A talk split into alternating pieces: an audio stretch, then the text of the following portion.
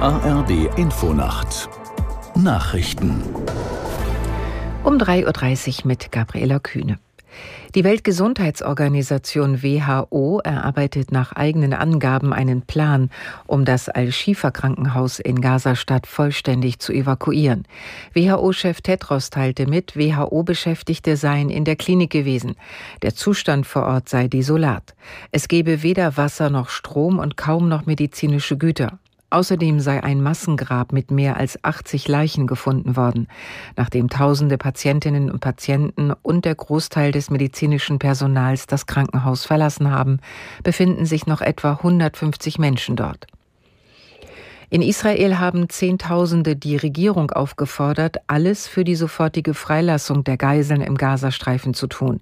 Ein Protestmarsch endete am Abend vor dem Büro des israelischen Ministerpräsidenten Netanyahu in, Isra in Jerusalem.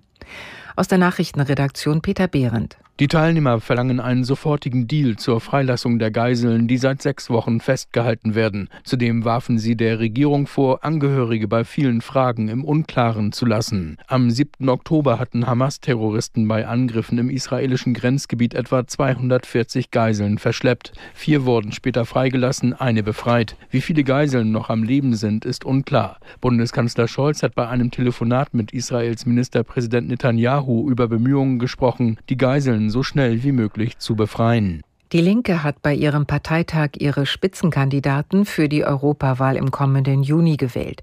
Auf Listenplatz 1 kam Parteichef Schirdewan. Aus Augsburg Cornelia Kirchner.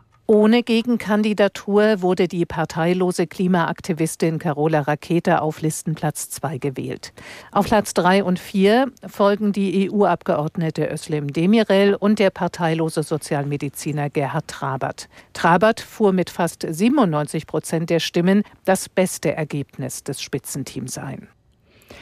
Im Iran ist der Re regimekritische Rapper Tomaj Salehi nach mehr als einem Jahr offenbar aus dem Gefängnis entlassen worden. Auf seinem offiziellen Instagram-Account hieß es, er sei gegen Kaution freigekommen. Die Anklage gegen Salehi wegen des Vorwurfs der Verdorbenheit und Krieg gegen Gott bleibt aber bestehen. Dafür droht dem Rapper die Todesstrafe. Der 32-Jährige war im vergangenen Oktober kurz nach einem regimekritischen Interview festgenommen worden. Der Fall hatte weltweit für Proteste gesorgt. Das Wetter in Deutschland. Überwiegend stark bewölkt und vielerorts Regen, teils schauerartig, Tiefstwerte plus 8 bis minus 2 Grad. Am Tage wechselhaft, viel Regen, teils schauerartig, maximal 7 bis 15 Grad.